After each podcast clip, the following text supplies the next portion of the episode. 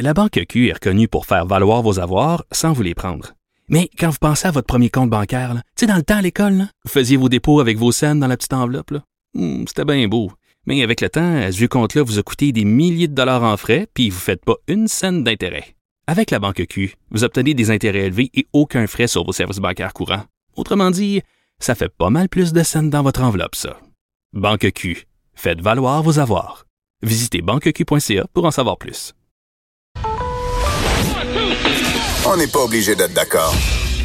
Bonjour tout le monde, c'est Sophie Durocher, très contente de vous retrouver après un magnifique week-end. J'espère que vous n'avez pas été trop affecté par euh, la tempête qui a eu lieu, celle qui a pas eu lieu et toutes les variations euh, entre tout ça. Donc bon lundi, on est le 13 janvier 2020. Merci d'avoir choisi Cube et merci d'avoir choisi. On n'est pas obligé d'être d'accord. Ben je pense qu'il sera peut-être pas d'accord avec la une du journal de Montréal et du journal de Québec de ce matin, Jean Charret, euh, parce que notre bureau d'enquête rappelle qu'il est toujours ciblé par une enquête criminelle, en tout cas selon les sources de notre bureau d'enquête. Vous savez, la fameuse enquête mâchurée. Et pour Jean Charest, ça risque d'être compliqué parce qu'on sait qu'il songe à la chefferie du Parti conservateur. Or, les règles sont quand même assez claires. On peut pas se porter à la chefferie, à la candidature, en tout cas pour la chefferie d'un parti euh, national, d'un parti fédéral, si on fait soi-même l'objet d'une enquête criminelle. On va dépatouiller tout ça avec Jean-Louis Fortin, qui est directeur du bureau d'enquête du Journal de Montréal, Journal de Québec. Bonjour Jean-Louis. Bonjour Sophie. Bonne année 2020. C'est la première fois qu'on se parle cette année. Ben, bonne année à toi aussi. On aura certainement, je suis convaincu qu'on va se parler souvent cette année. Ben, mon petit doigt me dit que euh, c'est pas la dernière fois, en effet, que le bureau d'enquête va mettre le doigt sur le bobo, c'est le cas de le dire. Et dans ce cas-ci, peut-être que les gens disent, ben oui, ben on le savait qu'il était ciblé par une enquête criminelle. Mais en fait, ce que vous avez découvert au bureau d'enquête, c'est que l'enquête continue. Donc, Jean Charret n'est pas, euh, même si l'enquête mâchurée n'a mené jusqu'ici aucune accusation, ça ne lave pas Jean Charret de tout soupçon et continue à être visé par cette fameuse enquête-là. Oui, et c'est la première fois, je te dirais, depuis trois ans qu'on a des nouvelles de l'enquête Machuri. À ce point-là? Ouais. Oui, pour, te rappeler ce que c'est, là, donc c'est une enquête qui est ouverte à l'UPAC depuis 2014 qui s'intéresse à des, des allégations, euh, ni plus ni moins que d'abus de confiance au Parti libéral du Québec. La thèse euh, générale des policiers, c'est la suivante, c'est que les, très hautes instances du Parti libéral à l'époque, donc Jean Charest comme chef, mhm. Marc Bibot, qui était un grand ami de Jean Charest, mais aussi son, son collecteur de fonds, celui mhm. qui ramassait le fric pour faire les élections, et d'autres personnes comme Violette Trépanier, qui avait le titre de directrice du financement officiel, plusieurs organisateurs libéraux. Donc, tout ce beau monde-là est visé par des allégations d'abus de confiance, c'est-à-dire Donnez-nous de l'argent pour faire des élections. Euh, il allait voir des firmes de génie, des firmes d'avocats, des firmes de construction.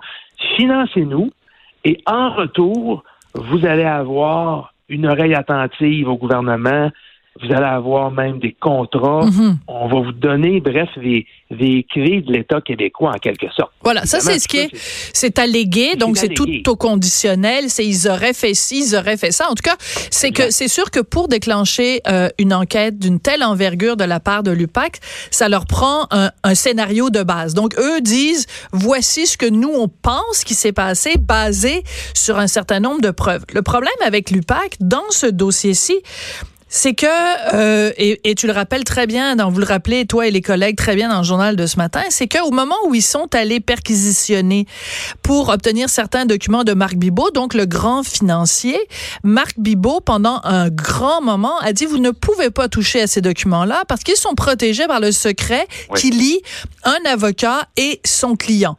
Donc, ça, quand même, c'est ça qui explique en partie, du moins, que l'enquête est euh, pédalée dans la choucroute puis que ça n'ait rien donné pendant des longs mois, pour ne pas dire des années quand même. Oui, et c'est ce que nos sources nous expliquent. Tu sais, quand tu as un bon avocat dans la vie, tu peux en faire des choses pour retarder la justice ou pour retarder des enquêtes criminelles qui te visent. Et dans le cas de Marc Bibot, il s'est rendu jusqu'en Cour suprême pour, euh, d'une part, faire invalider les mandats de perquisition qui avaient été exécutés dans ses bureaux, dans ses entreprises. Entre autres, l'UPAC voulait, par exemple, se procurer tous ses courriels pour voir à qui il aurait pu donner des instructions pour commettre euh, les, crimes qui sont allégués. Mm-hmm. Mais donc, dès que le matériel est saisi, Ça a été mis sous scellé. Il y a eu des contestations en Cour supérieure, en Cour d'appel, en Cour suprême. Et là, le dossier est revenu au niveau des enquêteurs, mais à chaque fois qu'on veut euh, accéder à de la preuve, donc à ce qui a été mhm. saisi, ben là, il y a un processus. C'est sous la supervision d'un avocat indépendant. Bref, c'est extrêmement long, Sophie. Et ceux qui, quand je te disais tantôt que c'est la première fois en trois ans qu'on a des nouvelles de l'enquête, on pourrait penser, ben, en trois ans, ils vont avoir eu le temps de passer au travers du matériel, ben des accusations, d'accuser les gens, de les envoyer en prison.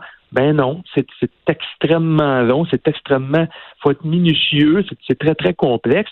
Et ce qu'on nous dit aujourd'hui, donc, euh, c'est deux choses, c'est que non seulement l'enquête, elle n'est pas fermée, loin de là, euh, parce qu'on a, il y avait euh, avant les fêtes certains certains médias qui ont écrit qui s'attendaient à ce que l'UPAC efface le tableau. Hein. Nouveau patron, Frédéric Gaudreau, nouveau directeur, on, on fait table rase un peu sur des enquêtes qui ont plus ou moins fonctionné ou qui ont traîné en longueur, puis on repart en neuf. Donc, première chose, pas du tout. L'enquête, elle est encore active, même si elle a été ralentie. Et deuxième élément d'importance, c'est que Jean Charest, donc qui à cette époque-là était chef du Parti libéral du Québec et ensuite premier ministre, il est encore dans la liste des gens qui sont visés. Et ça, c'est très important, comme tu le disais en introduction, parce que Jean Charest est de retour sur la place publique depuis quelques semaines, depuis que lui-même a confirmé qu'il avait un intérêt mm-hmm. pour la direction du Parti conservateur du Canada. Donc, à ce moment-là, ben, on, trouvait ça important de, de, travailler fort pour aller chercher des nouvelles. Où est-ce que cette enquête-là en est? Est-ce qu'on peut écarter Jean Charest de la liste des gens qui sont cités par la police? La réponse est non, on ne peut pas l'écarter. Il est encore visé. D'accord. Alors, il y a une toute la question quand on parle de Machuré, il y a toute la question des délais et on en a parlé un petit peu parce que donc une partie de ce qui explique les délais, c'est euh, donc euh, cet argument utilisé par Marc Bibot, le grand financier, disant bon la, la confidentialité euh, entre un avocat et son client. Mais ça explique pas tout. Et il y a beaucoup de gens qui se posent des questions sur comment ça se fait que ça prend autant de temps. Je te donne un exemple, Jean-Louis. Euh, donc, euh, tu le rappelles dans l'article de ce matin, printemps 2017, Lafrenière, Robert Lafrenière, qui est patron de l'UPAC, dit que le tri des documents saisis dans le cadre de Machuré vient tout juste de commencer. Donc, si je me reporte printemps 2017, on est quand même trois ans plus tard. Donc, le mhm. tri des, des, des documents qui auraient commencé au printemps 2017, on est en janvier 2020 et on n'a toujours pas fini de passer à travers tous ces documents-là. Est-ce que, je, puis là, je te demande de sortir peut-être un petit peu de ton cadre plus restrictif, là, de, de, mais de plus de passer dans l'analyse. Est-ce que tout s'explique par des délais ou est-ce qu'on peut se poser d'autres questions sur comment ça se fait que ça, après trois ans, on n'est pas encore, euh, on n'a pas encore abouti à quelque chose? Si, tu me poses la question, est-ce que, est-ce que je crois à un, grand complot politique qui fait qu'on n'a pas voulu toucher à quelqu'un qui était près du pouvoir? Je vais te répondre bien simplement. Là, moi, je pense pas au grand, je crois pas aux grandes théories du complot comme ça.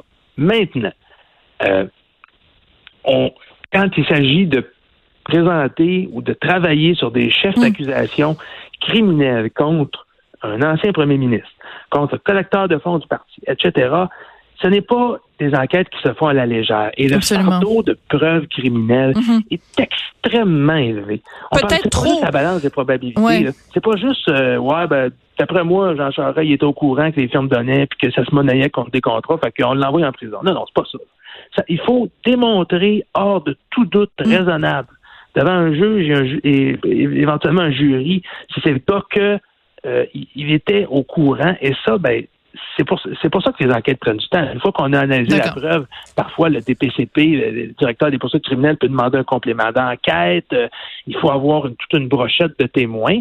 Mais on le sait qu'il y en a des témoins du PAC. Hein. Dans le livre euh, PLQ Inc., oui, je l'ai là-dessus. qu'on a publié euh, cet automne, un peu avant les fêtes, on raconte, euh, euh, c'est impressionnant, les dizaines de gens mhm. que l'UPAC a rencontrés qui disaient tous essentiellement la même chose au niveau des allégations d'abus de confiance. Mais maintenant, pour bâtir une preuve solide, qui est irréfutable, qui est hors de tout doute, ben c'est quelque chose qui prend des années. D'accord. Et l'autre chose aussi qui est importante de mentionner pour ceux qui justement croient, seraient tentés de croire à la théorie du complot, c'est que c'est pas mieux si on fait, si l'enquête est bâclée ou qu'elle est euh, euh, euh, faite trop, euh, conclue trop rapidement, parce que tu as parlé tout à l'heure du fardeau de la preuve.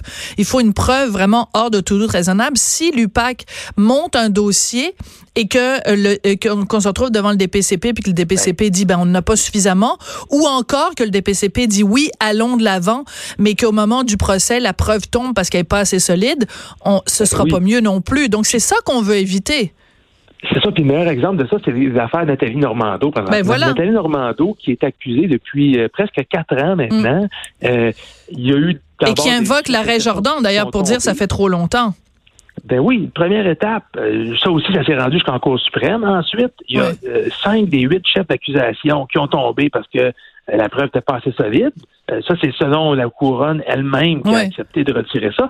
Et là, ben, on se retrouve avec Nathalie Normando qui, qui demande un arrêt de Jordan. Alors, quand les enquêtes sont mal ficelées.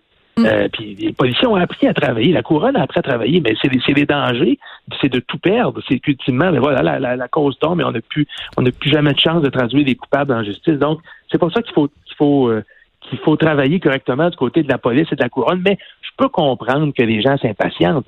Mais dans un cas où on a quelqu'un comme Jean Charest qui revient de plein de son plein gré dans l'espace public quand, quand mm-hmm. on se présente à la chefferie d'un parti, il faut, faut montrer patte blanche c'est intéressant pour les gens de savoir est-ce qu'il est encore visé ou pas par une enquête. Puis en introduction, tantôt, tu disais les règles sont claires là-dessus au Parti conservateur.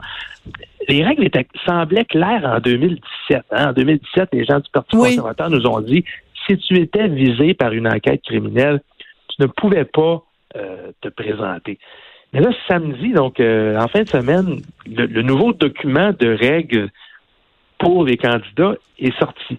Et en lisant ça attentivement, on ne voit rien qui évoque euh, le fait qu'un candidat, par exemple, qui aurait été accusé ou même qui ferait l'objet d'une enquête actuellement, pourrait être écarté. Ce qu'on nous dit au Parti conservateur, c'est il devra répondre à des questions à un comité, donc euh, mhm. quelques personnes qui vont se réunir, qui vont entendre, ils vont lui demander, M. Charest, s'il se présente, hein, parce qu'il ne se présente pas encore officiellement, mais êtes-vous visé par une enquête criminelle? Est-ce qu'il y a des choses qu'on devrait savoir à propos euh, euh, de votre de votre passé? Avez-vous des mhm. squelettes dans le placard? Bref. oui. alors, alors, mais, mais c'est une décision c'est une décision qui va être prise par des êtres humains. C'est une décision politique. Il n'y a pas de règles noires sur blanc. C'est le comité d'investiture, en fait, qui va décider si, pour eux, c'est une condition sine qua non ou pas. E, exactement ça, mais ça va être laissé au bon jugement du comité euh, de sélection du chef. Euh, il n'y a pas de règle qui est claire, mais je pense que les électeurs pas seulement les membres du Parti conservateur, mais tous les électeurs canadiens, ça devient une question importante. Est-ce qu'on veut, euh, euh, au moins on veut le savoir. Il faut mettre carte sur table. Absolument. Que le Parti conservateur est à l'aise d'avoir un chef qui est visé par une enquête criminelle comme Machuré. C'est pas à moi de répondre à ça, Sophie. Mais moi, mon travail, c'est d'aller chercher l'information, de la publier, de la présenter, et les gens feront un choix à partir de ça, est-ce qu'ils sont à l'aise ou pas d'avoir d'avoir un, candidat de, de, cette nature-là. C'est ça. Et c'est important de le mentionner comme à chaque fois qu'on parle de ce dossier-là. Euh, c'est une provision qui, qui, qui s'applique à, dans, dans tout ce genre de dossier-là. C'est que même s'il est toujours visé par cette enquête-là, qui est une enquête de nature criminelle, il faut le rappeler clairement, Monsieur Charret ne fait l'objet à ce jour d'aucune accusation. Donc, il n'y a aucune accusation formelle qui a été euh, déposée. C'est important parce que des fois, dans la tête des gens, tu le sais, des fois, les vocabulaires accusés, allégués, euh, c'est tout ça se mélange dans la tête euh, de, des gens, c'est des termes juridiques, mais c'est important de, de, le mentionner. Et c'est important aussi, en conclusion, de rappeler que il y a quand même eu un sondage euh, léger qui a été euh, euh, fait. écoute, il y a vraiment pas très longtemps. Là, j'avais interviewé d'ailleurs Monsieur Bourque de la de la firme Léger et, et, Christian Bourque. Et quand on avait fait ce sondage, donc pour sonder un sondage pour sonder, pour voir l'intérêt des gens, ben Jean Charret, écoute, je pense qu'il y avait 4% des gens qui étaient intéressés parce qu'il n'est pas connu nécessairement beaucoup à l'extérieur du Québec et ben au Québec il y a plein de gens qui considèrent qu'il y a des petites casseroles attachées, attachées à, son nom, à sa candidature. c'est peut-être la meilleure illustration des deux solitudes. Hein? Tout le monde le connaît au Québec, puis pas grand monde le connaisse ou connaisse son passé euh, au, Canada. Alors, ça va être intéressant de voir comment il va, il va se positionner effectivement contre d'autres candidats euh, de l'Ouest. Absolument. Jean-Louis Fortin, directeur du bureau d'enquête euh, Journal de Montréal, Journal de Québec, merci beaucoup d'avoir fait euh, ces mises au point puis de nous tenir au courant. En effet, comme tu le dis, ça faisait trois ans qu'on n'avait pas de nouvelles précises sur l'état de la situation de l'enquête Machuré, qui est quand même une enquête extrêmement importante. Mais je pense que tu nous as mis tous les bons bémols pour qu'on comprenne pourquoi, en date d'aujourd'hui, il n'y a toujours pas de, de résultats concrets qui sortent de cette enquête-là. Merci beaucoup, Jean-Louis. Merci, Sophie. À bientôt.